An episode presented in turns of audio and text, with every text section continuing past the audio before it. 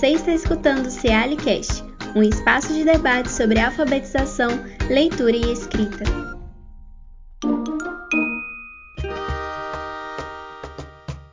Olá, eu sou Thelma Ferraz Leal, professora da UFPE, tanto na graduação em Pedagogia quanto na pós-graduação em Educação.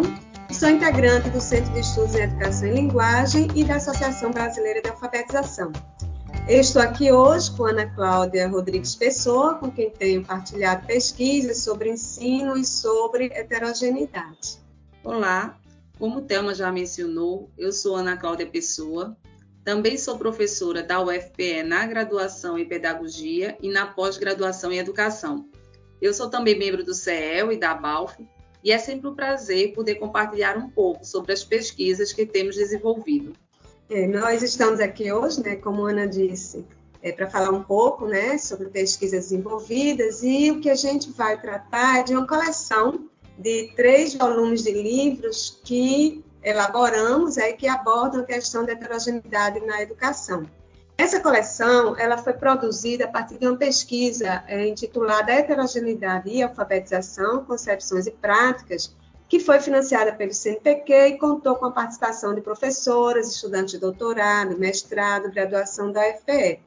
Foram muitas pessoas, né? foram todo 25 integrantes desse grupo, e apesar do título da pesquisa, que remete à questão da alfabetização, nós terminamos construindo reflexões que não são restritas ao processo de alfabetização, mas sim à educação como um todo. Né? E para a publicação desses três volumes, né, dessa coleção, nós tivemos apoio da, da UFPE, do CNPq e da CAPES. E essa coleção, como eu já falei, são três volumes, e cada volume é organizado em sete capítulos que abordam a questão da heterogeneidade sobre diferentes aspectos, Ana, é, tu queres contextualizar um pouco como é que foi essa pesquisa?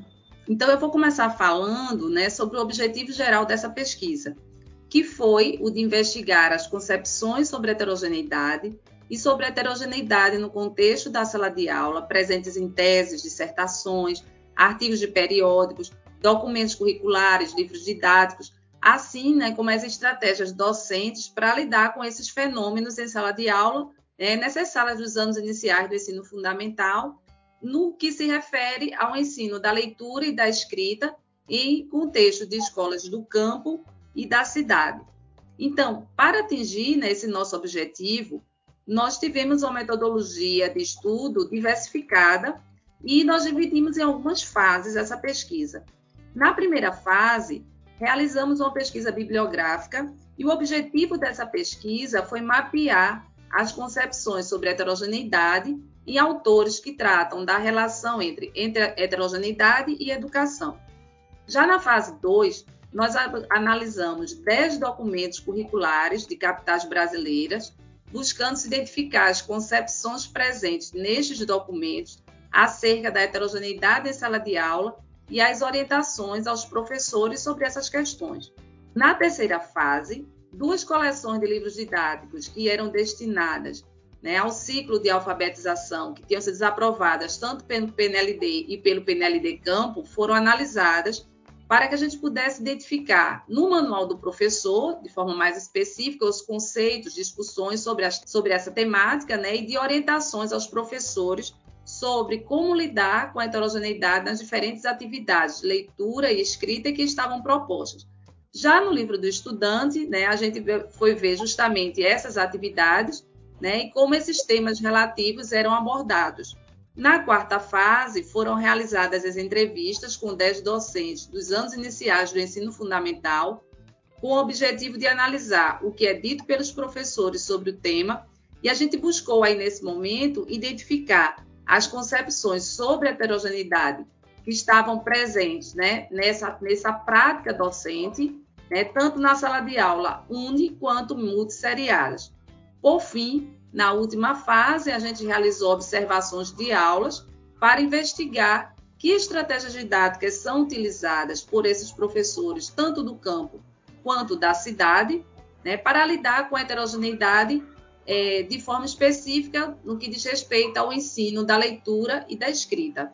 Então, a gente conseguiu coletar muitos dados interessantes, né? A, a, pesquisa teve um volume muito grande E esses dados eles foram tratados com base na análise de conteúdo. Então, de posse desses resultados, nós sentimos a necessidade de organizar tudo o que nós achamos né, em livros e com isso surgiu a nossa coleção. Então, foi um estudo bem grande e complexo. Concorda, Thelma? Pois é, como a Ana disse, né, foi uma pesquisa bem complexa, que envolveu uma quantidade grande de dados, né, a Ana descreveu aí né, vários desses momentos da pesquisa, e o que a gente pensou nessa podcast foi socializar um pouco né, alguns resultados que nós consideramos relevantes para a gente pensar o cotidiano de sala de aula. Né? E essa coleção aí, ela vai abarcar essa diversidade de reflexões e de materiais que a gente investigou. Bom, dentre esses muitos resultados, um primeiro aspecto que a gente pode chamar atenção é que diferentes tipos de heterogeneidade compõem as comunidades escolares.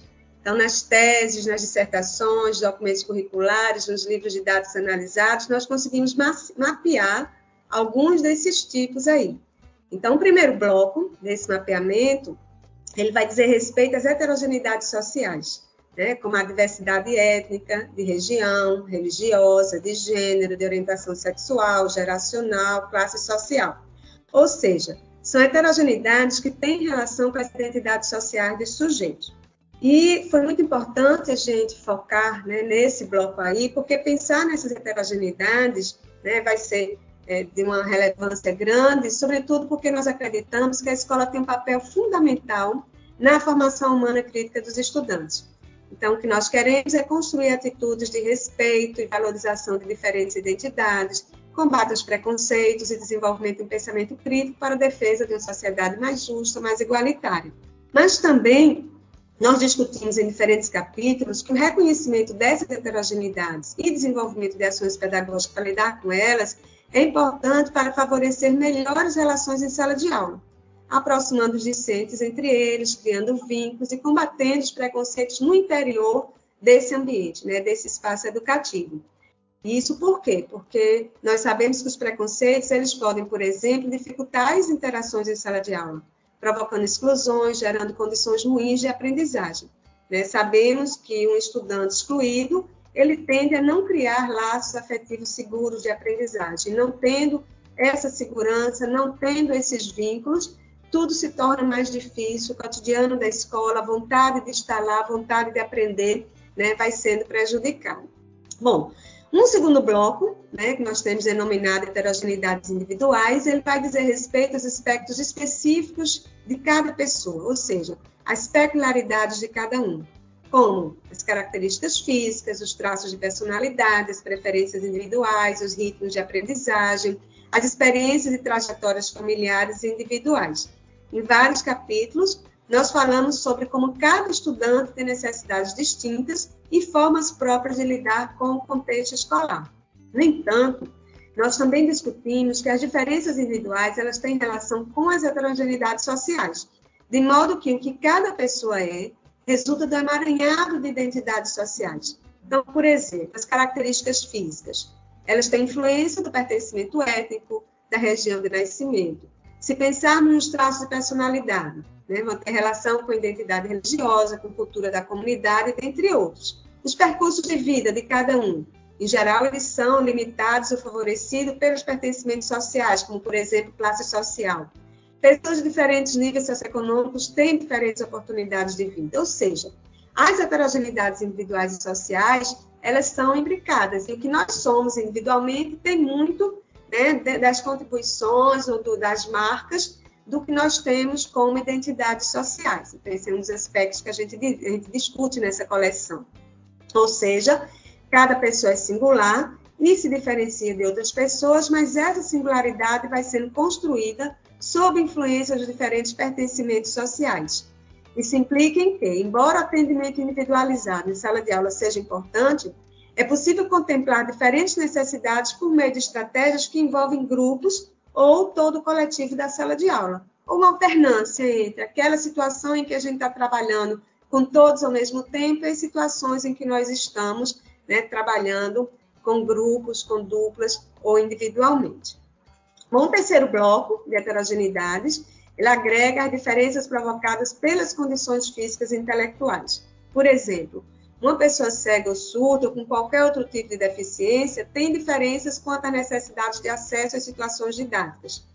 Então, no caso das heterogeneidades desse bloco, nós discutimos a necessidade de também combater preconceitos, mas de garantir condições de acessibilidade e de práticas pedagógicas que respeitem necessidades e estilos de aprendizagem. É, por fim, né, nós falamos muito nessa coleção sobre as heterogeneidades de níveis de conhecimento que resultam das diferenças individuais, conformadas nas condições sociais de experiência humanas e das condições de vida, dos percursos escolares e aspectos ligados às distâncias que muitas vezes ocorrem entre a cultura escolar e os conhecimentos construídos fora da escola. Né? Enfim, o que a gente vai discutir sobre essas heterogeneidades de níveis de conhecimento é que elas resultam de uma complexa rede de fatores né, que precisam ser objeto de atenção na escola. Por isso, que nós investigamos, tanto nas teses, nas dissertações, documentos curriculares, livros didáticos, quanto nas práticas de professoras, as estratégias construídas para lidar com essas, essa diversidade de heterogeneidades em sala de aula. E a Ana, tu pode falar um pouquinho, né, dessa questão das estratégias? Exato. Então, assim, né, como o Thelma estava falando, a partir desse mapeamento, né, desses tipos de heterogeneidades, então a gente começou a se questionar é, que orientações, que estratégias que surgiam né, articuladas a essa diversidade de tipos de heterogeneidade para que tanto orientasse o professor na sala de aula como essa prática dele a gente pudesse também vivenciar e observar. Então a gente mapeou, né, algumas estratégias e dividimos essas estratégias mapeadas por blocos. Então no primeiro bloco nós tratamos da avaliação e consideração dos conhecimentos dos estudantes. Né? Então, o que que, o que que consiste isso? Então, aqui nós englobamos a realização do diagnóstico do conhecimento, a consideração de conhecimentos prévios. Então, se o professor considera os conhecimentos prévios dos estudantes é, nas questões de como que isso é avaliado, a realização do diagnóstico de conhecimento, né, como eu já tinha falado anteriormente, então, como ele considera esses conhecimentos prévios para a realização das atividades e a consideração dos processos e percursos individuais de aprendizagem. Então, esses, esses aspectos são importantes porque a identificação das lacunas do conhecimento dos alunos vai permitir que o professor adapte o planejamento de ensino para atender às especificidades de cada criança, Além disso, quando o educador tem informações sobre o que as crianças já sabem, ele pode usar esse conhecimento para ajudá-las a conectar novas informações com aquelas que já são conhecidas por essas crianças, então tornando essa aprendizagem mais significativa para o aluno. O segundo bloco, ele estava direcionado para as estratégias de agrupamento, a forma de organização da turma no tratamento dessas, dessas heterogeneidades. Então, nesse sentido, foi possível observar tanto agrupamentos que levavam em consideração a afinidade das crianças na formação desses grupos, né? Então, as crianças se escolhiam por afinidades, mas também a gente conseguiu mapear estratégias de agrupamentos com foco no perfil do grupo e dos níveis de conhecimentos apresentados pelas crianças.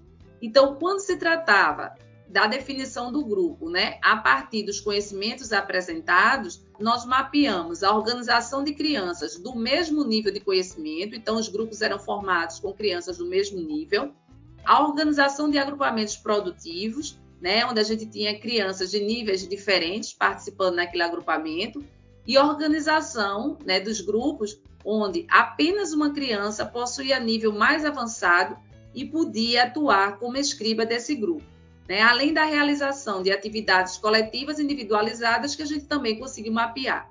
Qual a importância desses agrupamentos? Né? Os agrupamentos eles possibilitam uma interação entre os participantes, permitindo uma troca de experiência, ideias e conhecimentos. Por outro lado, a realização de atividades individualizadas também são importantes porque permite que cada estudante avance no seu próprio ritmo e tem um atendimento específico às suas necessidades. O terceiro bloco, ele diz respeito à mediação dos professores e atitudes. Então, nesse bloco, nós encontramos o tipo de atendimento realizado pelo professor, Né? Então, se esse atendimento ele é específico aos grupos ou se ele é individualizado. Também observamos a sensibilidade né, do docente para as semelhanças e diferenças entre os estudantes, né? se ele estimula a interação colaborativa entre as crianças, a importância de respeitar os ritmos das crianças, evitar a competitividade entre as crianças e promover a autoestima dos alunos para a realização das atividades. Nós sabemos que a promoção de um ambiente de aprendizagem positivo, incentivando a participação dos estudantes, valorizando suas contribuições e reconhecendo seus esforços e conquistas, pode ajudar as crianças a se sentirem mais motivadas e engajadas no processo de aprendizagem. O quarto bloco, ele estava relacionado ao planejamento de atividades. Então, fazer atividades coletivas com intervenções diferenciadas durante a sua realização, fazer atividades coletivas, mas que nesse momento tivesse fases em que diferentes necessidades dos estudantes né, seriam contempladas. A gente também observou é, a questão das atividades, da realização de atividades em grupos, no sentido de que a atividade em grupo era realizada, mas a mesma atividade com intervenções diferenciadas ou elas eram, as atividades eram diferenciadas para atender às diferentes necessidades né, das crianças que estavam no grupo. Nós também conseguimos mapear né, atividades individuais para casos muito específicos e mediar essa situação e fazer atividades individuais que fossem possíveis de serem realizadas por todos os alunos e possibilitassem diferentes aprendizagens, além de diversificar estratégias didáticas, atividades em função das diferentes necessidades. E nesse caso nem eram mencionados alguns agrupamentos. Então, esse bloco, ele deixa claro que o reconhecimento da heterogeneidade presente na escola reflete a importância de diversificar o planejamento das atividades para atender às diferentes necessidades e características dos alunos que estão presentes na sala de aula. O quinto bloco né, vai englobar ações relativas às diferenças sociais e culturais. Desse bloco, quais foram as categorias né, que nós pudemos observar no nosso mapeamento? Então, foi conhecer e valorizar as práticas culturais dos alunos, considerando-as no planejamento da aula, considerar quais eram os anseios, a necessidade dos grupos de crianças no planejamento das atividades, então levar isso em consideração, realizar atividades que impliquem na reflexão sobre a heterogeneidade humana, valorizando e respeitando os diferentes grupos sociais, considerar, valorizar, refletir sobre as diferentes formas de falar e levando em consideração a variação linguística, né, e considerando essas variações no cotidiano da sala de aula, valorizar as diferentes religiões e não realizar proselitismo religioso. Então, a gente percebe que as diferenças sociais e culturais entre os alunos, elas são uma realidade presente né, em todas as salas de aula. Então, é importante que os educadores eles reconheçam e valorizem essas diferenças para proporcionar né, a, esse, a esse estudante um ensino mais inclusivo e efetivo.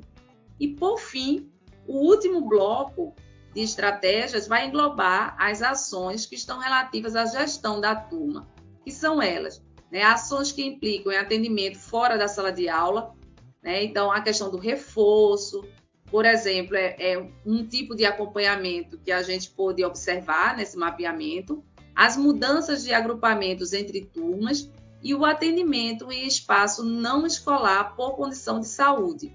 Essas ações ajudam a acompanhar a necessidade dos estudantes, né, de modo que eles avancem em suas aprendizagens.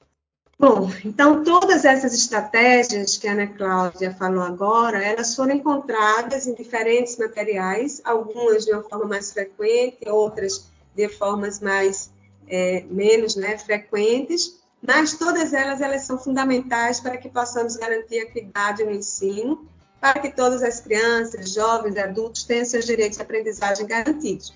E aí a gente tem que pensar num todo mesmo. Por quê? Porque não adianta diversificar agrupamento em sala de aula se os estudantes não conseguirem interagir colaborativamente. Se o clima em sala de aula foi de competição, de hostilidade, por exemplo. Também não adianta ter estratégias didáticas diversificadas se as atividades não forem problematizadoras, reflexivas, e se a mediação docente durante as atividades não favorecer as aprendizagens. Também não adianta respeitar a identidade social dos estudantes se não houver um ensino sistemático que garanta tempo pedagógico para a apropriação de conhecimentos mais complexos. Também é importante destacar que a responsabilidade por essa garantia de aprendizagens a todos não é apenas dos professores, então, os coordenadores pedagógicos, os gestores da escola, da Secretaria da Educação, né, as políticas mais gerais, né, elas também têm o dever de analisar e prever ações quanto às condições de ensino para os estudantes, quando elas não estiverem boas, e nas condições de vida, de trabalho dos professores. Então, é importante, né, como nós discutimos lá na pesquisa, pensar em avaliação em sentido amplo, não só a avaliação dos estudantes, mas a avaliação do currículo, da infraestrutura das escolas, das condições de vida e trabalho dos professores, entre outros aspectos. Eu acho que a Ana pode falar um pouquinho mais sobre essa questão da avaliação. Você falou né, agora há pouco, mas eu acho que podia desenvolver um pouquinho mais. Como o Thelma estava falando anteriormente, né, essa temática da heterogeneidade e sua relação com a aprendizagem é muito complexa. Né? E, como tal, ela precisa ser tratada também de modo amplo. Então, ainda né, nós evidenciamos em nosso país grandes distorções e desigualdades na apropriação da escrita e da leitura. Né? Então, essa equidade, essa busca dessa equidade que Thelma falou, ainda parece algo muito distante no nosso país. Né? E isso vai estar vinculado a diversos fatores, como aqueles que a gente já apontou né, quando a gente discutiu os tipos de heterogeneidade, mas aliado a esses fatores, né? É necessário considerar também, como o Thelma acabou de falar, as condições precárias de trabalho dos professores, os problemas na formação dos profissionais, as estratégias pedagógicas inadequadas, dentre outros aspectos. Essa prática é importante porque permite uma visão mais aprofundada da realidade escolar e vai permitir uma identificação de problemas e uma busca por soluções mais adequadas, de uma forma mais ampla e mais geral. Então, a avaliação do currículo, por exemplo, né, ele vai permitir identificar se a concepção que está norteando esse currículo está adequada às necessidades dos estudantes e às expectativas da sociedade em relação à educação.